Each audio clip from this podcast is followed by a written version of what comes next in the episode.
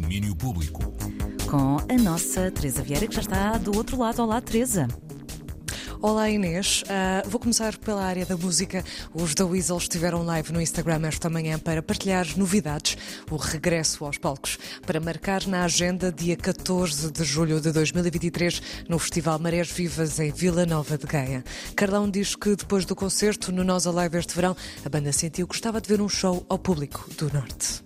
Uma das coisas que sentimos no, no ano passado, no concerto que demos, é que hum, muita, muito pessoal do Norte, uh, por uma razão ou por outra, não pôde estar presente o ano passado no nosso concerto, na nossa reunião, e, hum, e, e, e assim junta-se o, o, agradável ao agradável, que é, que é podermos estar aqui no Marés Vivas nesta, nesta segunda volta, como dizia o João, uh, porque hum, nós, os The sempre foram uma banda de, de concertos ao vivo, acho eu, Uh, apesar de todo o material que temos gravado, a, a banda uh, estava no seu modo uh, máximo nos concertos ao vivo. E grande parte dessa nossa história fez mesmo aqui no Norte da Weasel ao vivo no dia 14 de julho de 2023 no Festival Marés Vivas em Vila Nova de Gaia. Até lá podem sempre ver ou rever o documentário da Antena 3 que está no YouTube da Weasel agora e para sempre.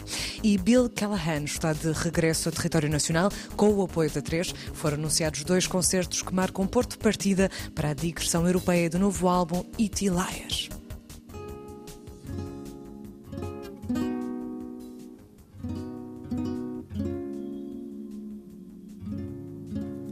Bill Callahan em Portugal em 2023, em Lisboa no Teatro Tivoli no dia 14 de abril e no dia 15 de abril dá concerto no Teatro Circo em Braga, concertos com o apoio da 3.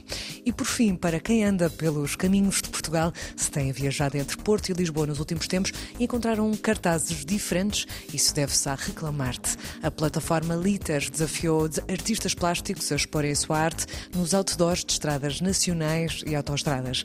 Guilherme Rebola, sócio fundador da Liter, explica que esta ideia nasce de um princípio de democratização da cultura. Não há nada mais capaz de promover a transformação social que o acesso livre à cultura. E o Reclamar pretende assim transmitir a mensagem e a voz dos artistas a toda a comunidade, sem olhar a raças, credos, géneros ou classes, sensibilizando os espectadores para diversos temas relevantes da sociedade civil. Neste período de recuperação, consideramos que o setor cultural, que foi gravemente atingido pela pandemia, não pode ser de maneira nenhuma descurado. Se nós tomarmos como ponto de referência o final de 2019, as indústrias criativas valiam cerca de 7% do PIB e representavam 3% de todo o emprego. E aqui estes nove artistas mostram que, apesar de todas as dificuldades que o setor atravessa, continua a criar-se muito boa cultura em Portugal o nosso Hugo Vanderding, mas também Vasco Gargalo, Clara Não, Another Angelo, Mais Menos, Sara Tarita, Bai Castro, Luísa Azevedo e Nuno Viegas são os autores desafiados para este projeto. Pode ser encontrado na A1, em Oliveira do Bairro, Leiria, Santa Maria da Feira ou Vila Franca de Xira, mas também na A3 ou na IC19. Boas viagens, eu hoje fico por aqui. Até amanhã, Inês. Até amanhã, Teresa. Obrigada por este domínio público, por estas sugestões.